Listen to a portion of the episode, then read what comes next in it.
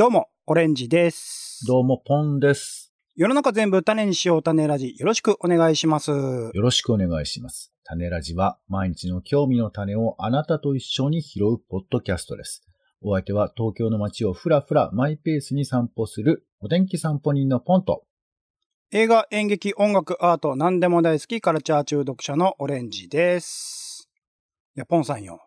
ほポンさん。はい。君は、どう生きるか。ど、どう生きるか。はい。君たちは、どう生きるか。君たちは？あ、俺、俺だけじゃなくてこう、世界中のみたいなそういうことですかね。まあ、範囲はね、いろいろ幅広いでしょうけれども。どう範囲は幅広いでしょうけども。聞いてるのはそっちだよな。えうん 誰に言ってんの？俺に言ってんの？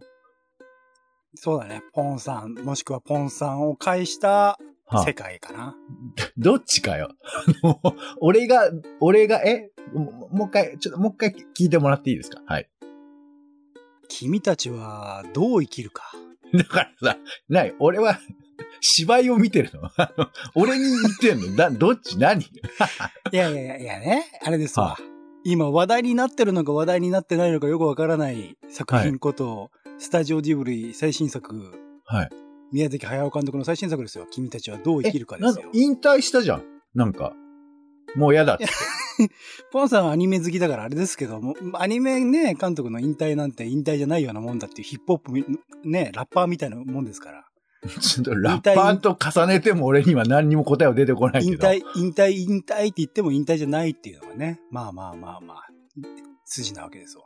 まあクリエイターの引退ってあんまり聞かないっていうか、大体こう注目されなくなるとか、うん。あとは、まあ何、い依頼がなくなっちゃうみたいなことなんでしょうけど。だから有名な人は覚えてるじゃないはいはいはい。だけど、忘れられてしまうような、まあ、その、ほ実力とかそういうことじゃなくて、その、そういう流れになっちゃった人なんかは、まあ、覚えてらられないからだけど、俺さ、うん引退した人とか、その、まあ、忘れ去られたというか、注目されなくなった人とかって、わかります？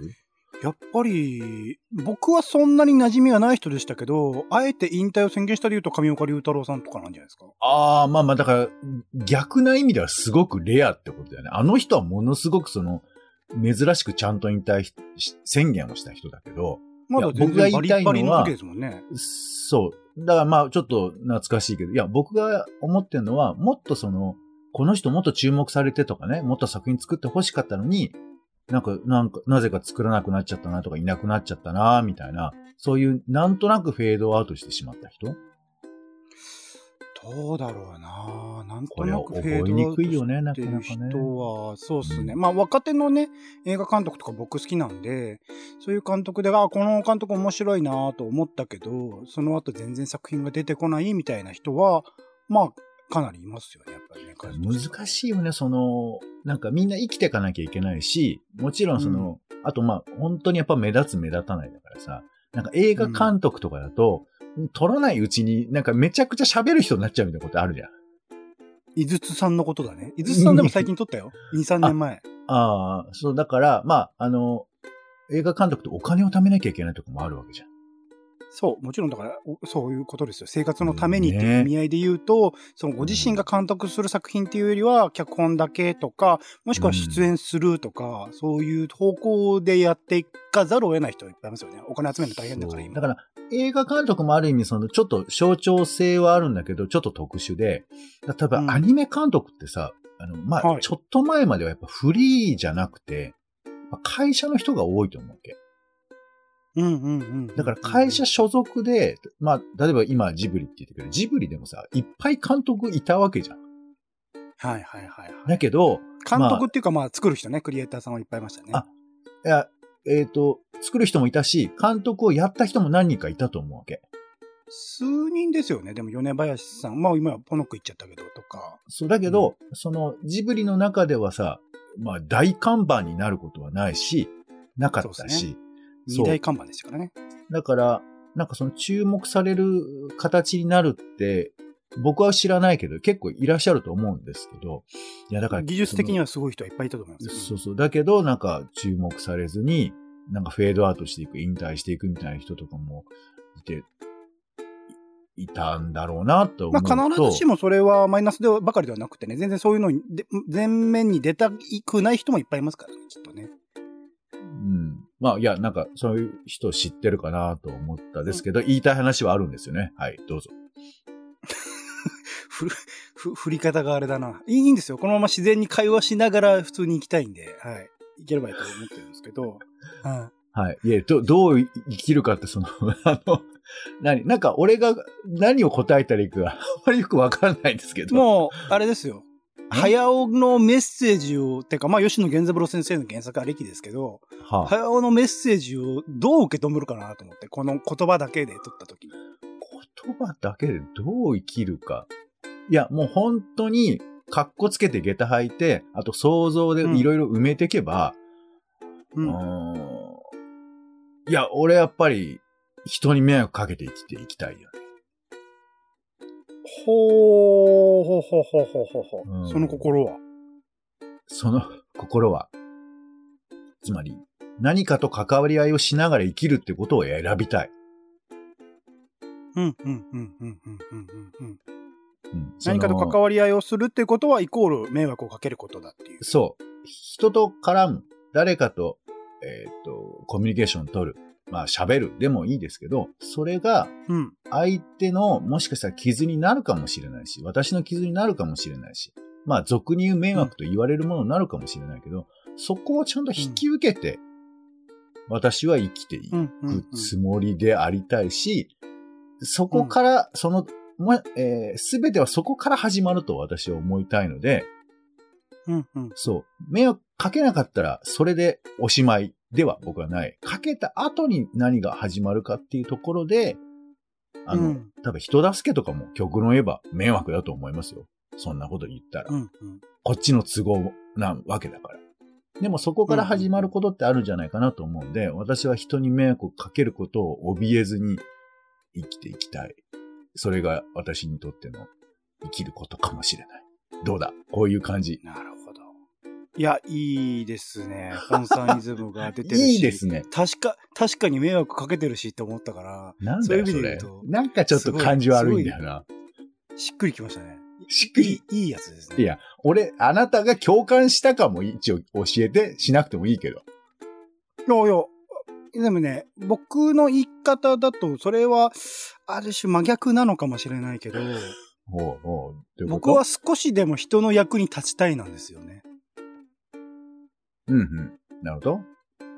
僕が、まあ、日々この自分の幸福追求というか、自分がやりたいこととか、願っていることとかを、まあ、やり続けていくっていう、あくまでその主観、主観というか、自分視点で、ええまあ、いろいろと物事、仕事もそうだし、プライベートもそうだし、追求していくんだけど、その先に何かしらその、誰か、まあ、それは直接的に知らない人でもいいんですよね。えー誰かしらのなんか、その行動、例えば、まあ小さなことですけど、ツイッターで何らかの作品の感想を書くとかも、なんか全部、誰かしらの、その、その、例えばツイートとかが目に触れて、その作品見たくなるとか、その作品に対する、えーまあ、新しい見方を得られたとか、そういうところで、なんか役に立てればいいな、みたいなところを思っていたりするんですけど、えー個人的にやっているプロジェクトとかも、どこかしら、その自分自身の幸福追求だけではなくて、誰かしらのなんか役に立ちたいみたいな思いがあって、やり続けているところはあったりするので、結構自分分の中の軸はそういうところなのかなっていうのは思ったりするんですよね。だから、アプローチとしては、アプローチというか結果としてはもしかしたら迷惑をかけるっていうのと役に立つっていうのは逆なのかもしれないけど、誰かしらと関わるっていう意味合いにおいては、なんか、まあ近しいものなのかもしれないなって今聞いてて思いましたね。うんまあ、多分ね、やることは、あの、同じだけど、濃淡、どこにつけるかっていう差なのかもしれないよね。なんだ、結局、これだけ個人主義の僕であり、ポンさんでありっていうところでも、個人主義なのかわかんないけど、なんかでも、誰かしらとね、関わるっていうところが通じるっていうのは興味深いところではありますよね。うんいや、なんかコラムを読んで、はいはい。日本人は割と人に迷惑かけるなって育てられるけど、うん。なまあ、欧米の方、まあよく言われるような言い方で、ちょっと本当かどうかわかんないけど、人を助けられるような人になりなさいって言われるんだって。へー。で、まあ、その真偽はわからないし、まあまあわからなくもないけど、ただ僕生きてて思うけど、もうとにかくさ、親でも他人でも迷惑かけられた人は、大体ニコニコしているわけ。迷惑の度合いがあれですけど、ちょっとしたいたずらみたいなことですかね。いやいや、まあ結構なことでもそうだと思う。へー。いや、まず一番最初に子育てってそうじゃん。全面的に迷惑かけられてるわけじゃん。迷惑ってか、まあまあそう、そういうことになりますかね。子供支援になると。そうそうそう。そして親も、なんならさ、親が完璧で何にも子供がさ、手助けできないと、親孝行しがいないじゃん。うん、うん、うん。完璧な、そうですね。子供に対応されてもって感じですよね。そうそう。で、まあ、俺、人によると思うけど、彼氏、彼女とかがさ、ものすごく完璧すぎちゃったらさ、なんか、うん。絡みにくくない？あー時に物を落とすとかなんかわかんないけど、ちょっと、あの、ほつれてるよって助けてあげる。つまり、助けられる関係性がそこにある。いや、もちろん、出来、出来がいい方がいいのはわかるんだけど、出来がいいことを願いつつも、できてないところにありがたさとか、それを保管することとか、なんならもう汚しちゃってとかっていうところに、ある種の愛おしさが僕はある気がするんです。だから、うん、うん。もちろん社会に出るとなんかそれがひっくり返っちゃって、とにかく何にも触れてくれるなみたいに言うけど、いやいや、僕らが人と関わって、こう、ちょっと幸せに感じる時って、迷惑かけ合ってる時から始まりませんって、まあ、思うのよ。で、その先に、例えば相手への幸せとか、ありがとうとかっていう言葉が生まれたりとかすることは、普通かなと思うから、まあなんかそのコラムのことはまあいいんだけど、まあ助けるっていうのは僕もずっと子供の頃は思ってたよ。子供の頃はずっとそう思ってた。とにかく。親切したい。ずっと思ってたけああ、ど、僕もそうでした、小学生の時。はい。そう。だでも、今思うと、もちろん今もその気持ちもあるし、倒れてる自転車も倒あの立てたいっていうふうにこれ難しいところで、それを立てると、もう一回風が吹いてきて倒れて、もっとひどいことになるかもしれないっていうのをね、考えちゃいます全然いい。全然いい、それでも。そういうこと躊躇しないって、中学ぐらいに決めた。ああ、小学生で優しい人になりたいからの中学生でそういう風に変わってるそう、そういうことに、あの、損とか得とかって言い出すことをやめようって思った時があったと思う。忘れたけど。結果として、そっか、それが相手にとってマイナスの行為であっても、積極的に自分がそれがプラスと判断したならやっていこうってことですか？まあ、マイナスって分かったらやらない方がいいと思うけど、でも、うんその、立てるっていうことは、究極的に正しいかなんて分からないじゃん。まあそうですね。何そう、それが倒れてることによっですて、アリさんがさ、救われるかもしれないじゃん。わかんないけど。逆に兄さんが殺されるかもしれないもんね、それそうでね。だから、自分が思ってる正義なんて大したことはないんだけど、まあでもそれ、うんだから、そうそう、だから本当にそれって、だから僕が思ってることが、僕が思ってる結果になるなんていうのは、非常に、非常に極究極言えば傲慢だと思うんです。うん、うん、うん。だから、まあ、今の今は迷惑かけるってことを恐れないっていうのはそういう段階でしかないっていうか、結果でうんうんこうなってほしいって話は今は俺は言ってなくて、生きるっていうのは結論を作ることじゃなくて、日々足元をどう踏み固めるかだけの話で、どう歩くかだけの話だから、俺は結論がどうなるかはわからないけど、でも歩くときに、あの、ぶつかることを恐れないし、ぶつかりそうな時にごめんなさいとか、あ、危ないですよって言うとか、そういうことを、まあ、シンプルにしたいとか、そういうことかな。なんか、もし浮かべばでいいんですけど、うんその、最近した迷惑って、迷惑行為ってあります？ポンさん。最近した迷惑行為をね。うーんと、これは迷惑になるのかな。うんなんか、気を使って、はい。まあ、これ仕事とかでですけど、なんかそう、うんみんなで共有したいルールがあるから、はい。それをまあ、ちょっと、あの、言わなきゃいけないっていうことになって、うんうん。で、まあちょっと、いみんなに話をちょこちょこ聞いて、整理をして、こうですってみんなに言ったわけ。うんこういうルールでいきましょう会社とかでね。はい、そうそうチーム内で。で、そのルールを言ったんだけど、なんかその、もともとそれが、なんかこう、課題を持ってた人の、意見もあるわけじゃん。理由みたいなものが。はいはいはいはい。うん、なんかその、ゴミ掃除私がね、朝いつも片付けてるんですよ、みたいな話だとすると、そのゴミを片付けてることの苦労とか、私がやっぱ朝早く来るからそう見ちゃうんですけど、みたいな話があって、うんうん。で、俺がその、うんほら、朝ね、早く来て、そういうことを見て、見て、あの、いろいろ考える人もいるじゃないですか、みたいなこととかを、なんかポロッと言っちゃったのよね。ほうほうほう。だからその人と特定できるかできないかのギリギリなんだけど、なんかうん。言わなくてもいい情報までそこに入れちゃって。本来はその人から出てくればいいことだけど、なかなかその人が発言しようとしなかったから、本さんが出したみたいなこうーと。んまあ、いや、本来はというのはわからない。それはうんうん。いろいろあり方あると思いますけど、まあ僕が整理すればよかったんだけど、その理由をちょっとだけ言い過ぎたっていうか、言わなくてもいい理由。だから、うんまあ、これは本当余計な気遣いな面もあるよね。別にその人と特定されることにどれぐらいネガティブがあるかわからないけど、なんか、つい自分がこう盛り上がりすぎて、あの、うんうんうんうん。余計な情報言っちゃったから、これをね、これ、すっげえ帰り道とかで、ああ、言わなきゃよかった。あれなーとかってずっと思ってた、ね。その瞬間のその人の表情とかってどうだったんですか？いやいや、それはわからないんだよね。ちょっとオンラインとかだったし。まあなるほど、なるほど。あと、まあ、一人ってわけじゃないから、まあ別にいいんだけど、それでいいんだけど、なんか迷惑って本当程度にもよるよね。でもこういうことは僕の考えすぎなのか、相手の何なのかはわかんないんですけど、うんうん。はい、すげえちっちゃいことだけどそういうのはあったよ。でも、言うか言わないか逡巡した時に言うっていうことを選択したってことですよねい。や、そんな、いや、勢いで言っちゃったから、それは。それは勢いなんだ。いや、ルールを。ルールを共うん有することは大事なことだから言うけど、その理由は別になくてもいけたはずなの、多分。はははは。だけど、こうなん、か、えっ、と、なんか滑らかに口をす、えー進めようとすると、まあそういう人もいる、いますからね。まあ気をつけましょうね、みたいな。なんかそういう、なんか言い方になるじゃない。うんうんそう。なんか原稿があって読んでたわけじゃなかったので。うん。うんうんうんうん。だからそう、口滑ったというには大げさだけど、ちょっと滑ったみたいなことはありました。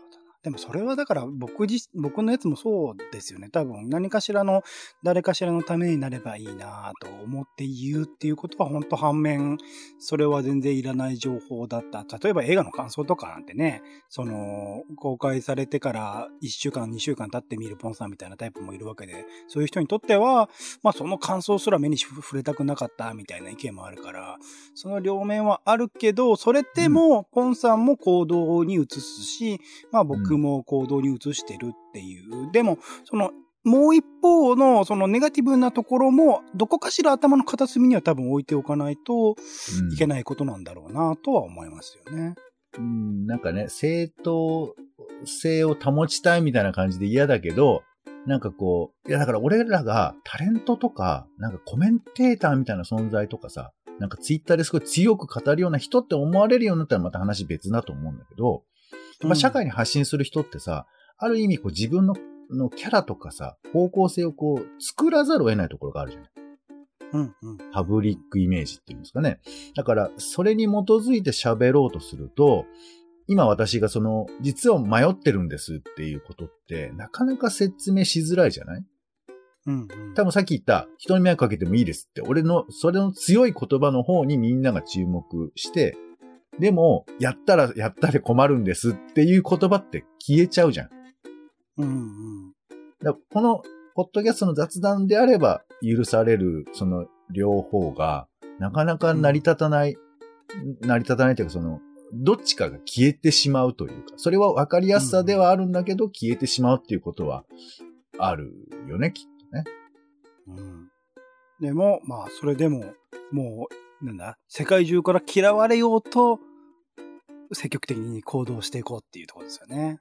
うん、まあ、今の私の立場であればそれはやりたい。だからこれがね、本当そういう違ったステージに行った時にやるっていうのは、やっぱ勇気っていうかすごいことだなって思っちゃうよね。成り行きだったとしても。いや、でも行動することは大事だなっていうのが日々思うんですけれども、ちょっと最初の方の話に戻して、うん。君たちはどう生きるかの話なんですけど、どうぞ。あの、僕も一応、ポンさんも、あの、はいフリーランスというか、はい。あの、まあ、ポンさん最近はね、あの、チームの中にがっつり入り込んで仕事されてるみたいな話もしてましたけど、はい。まあ一応、会社には所属されてないんですもんね。そう。でもまあ、半分所属してるみたいなもんだね、今はね。うんうんうん。僕もつい最近まで一社そういう感じで普通に出社してみたいなところもあったんですけど、まあ一応そのサラリーマンというものではないという立場を選んでいるんですけど、まうんあそれもある種の生き方じゃないですか。サラリーマンとしての生き方とか、フリーランスとしての生き方とか、自営業としての生き方とかいろいろあるとは思うんですけど、サラリーマンどう思いますポンさん？でかいな、サラリーマンの話。いや、僕がだからその、派遣社員とかやってた時は、はいはいはい、はい。あのあ、え、正社員時だった時代もあるんですか？一応。少しね、少しありますよ。だから社員時代もありますけど、うんうん。まあ、まずあれで出勤、退勤、はいあと残業、はい時間の管理はやっぱされるっていうのは、まあフリーランスとは圧倒的に違う大きいところですよね。はいはいはいはい。うん。あとやっぱ上司っていう概念だよね。はいはい。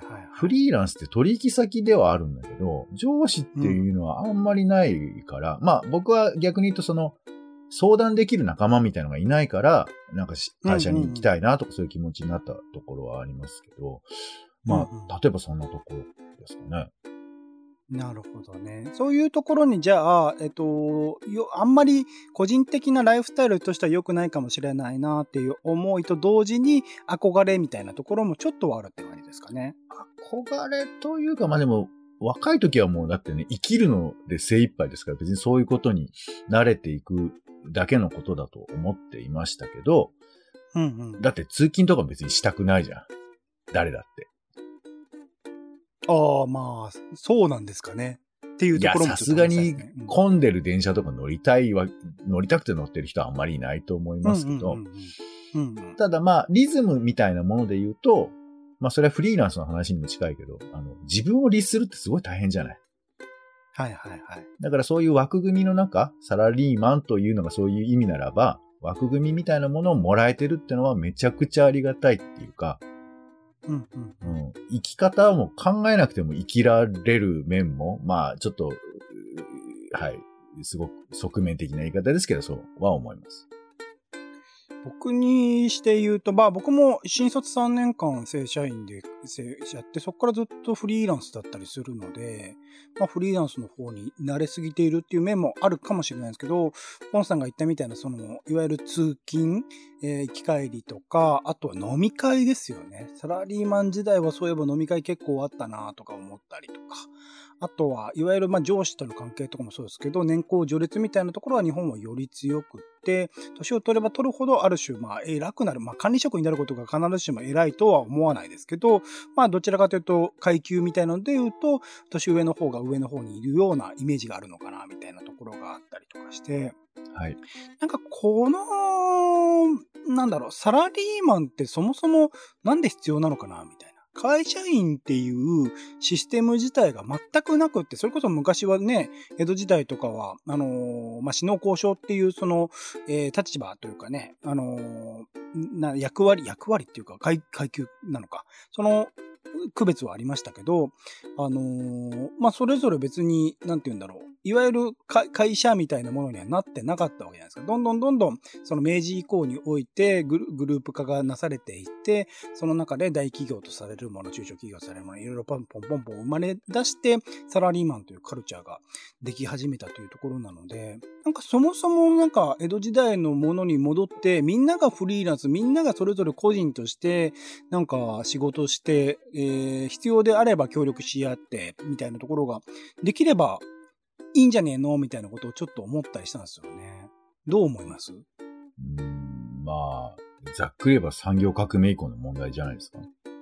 うん、うん、うん、うん。まあ、いろい大ろあると。人数がいないと成り立たない仕事が出てきたと。大人数というか、あの、大人数かつ、個々でバラバラなことをされたら困る。まあ、困るというか、あの、進まないというか。うん、うん。そう。だから人間が、あの、いい意味での歯車になる必要があった。いうことだし、今も、まあ、パソコンとかそういう機械があるから統一基準があって、で、しかもね、仕事も誰がやっても同じように、大体可能な仕事みたいなことを言われる面もありますから、まあそういうことを要求されてて、で、なんなら別にフリーランスになっても、その意味では変わらなかったりするじゃない。うん。うん。うん、あなたがいなくても別に困らないから。っていうことを言われてるっていうのは、多分そういう産業が、まあその地域社会からの個々のバラバラなものから、まあ、なんていうか圧倒的な資本主義の中で、えーいろんなものが統一規格になっていったがゆえの働き方だから、まあ雇用形態が変わったらまた変わるのかもしれないけど、まあ多分そうはならない気がするけどね。なんか、まあ、その過程において必要だったっていうのはよくわかるんですけど、ポンさん言った通りね、なんかフリーランスとかでも、まあ、いろいろ会話聞くとは言う。まあ、会社とかもそうですよね。会社とかの方がむしろ、よりその、誰かが休みになったら他の社員さんが埋めるみたいなものが結構やりやすいような仕組みになってる。本当は逆だけどね。。うん。うん、うん、うん。会社の中で大体可能なことができるんであれば、もっと世の中スムースにいくけど、いやー、俺が行かないとさ、とかって言ってる人はいると思うよ。うんまあ、あの、ほ嘘か本当かわかんないけど。そうなんうですね。んなんか、そこら辺、まあ、徹底的にその欧米的な個人主義にいいけっていう話でもないんだけれども、一回なんかそういうものをバランバランにしてみたら、今社会で起こっているも、もちろん何かしら問題は起こりうるのよ。それを完全に全員フリーランスという状況にしたらば、まあね、あの、将来設計とか全然できなくなりますから、60、70の先、定年というものの、まあ定年というものがなくなるってことですよね、つまりはね。その先みたいなものをイメージするのは難しくなるとは思うが、なんか、そういう社会も見てみたいな、みたいな、こういう、なんか、今、かなりこう閉塞したというか、いろいろなものところで問題が噴出しているような状況において、それをガラッと変えるよう、まあ、革命ですよね。みたいなものはなんかちょっと起きないのかな、みたいなことはもやもや考えたりはするんですよね。あの、残念なお知らせとしては、今日本社会はサラリーマンに圧倒的に有利に作られているっていうのだけは、まああるみたいですよね。そうなんですよ。だから、社会保障もいろんな制度もね、インボイス通とかもありますけど。勤とかでね、まあ、あの、非常に混雑してる状況を見ると、ただただイライラが募るんですけど、まあ、彼らも彼らでね、歯車として頑張っていると考えると、俺らもよ、俺らも歯車よ。仕。方ないのかな。歯車だけど、僕らはなんかちょっとね、取りそうじゃないっていうプライドね。あの、あれですよ、か安いこう部品屋さんで売っている、どんな形にでもこうはまり込むような僕らは、あの、歯車だと思いますんで、余計良くないじゃねえか。汎用性があるということですね。はい。というところで、ちょっとね、あのーまあまあまあ、サラリーマン大変だなと思いつつも、はい。いろいろと、もやもやと思うことについて、えー、語ってみました。ほい。種ラジオはツイキャスでライブ配信しているほか、Spotify や Apple Podcast などで週2回配信中です。お好きなサービスでの登録やフォローをお願いします。更新情報は Twitter でお知らせしています。また、番組の感想やあなたが気になっている種の話もお待ちしています。公式サイト、種ラジ .com のお便りフォームからお送りください。Twitter でハッシュタグ種ラジ、ハッシュタグカタカナで種ラジで投稿いただくのも大歓迎です。ということで、お時間です。お相手はカルチャー中毒者のオレンジと、ジブリ映画のネタバレはいつから許されるんですかね？お天気散歩人のポンでした。種ラジ、また。また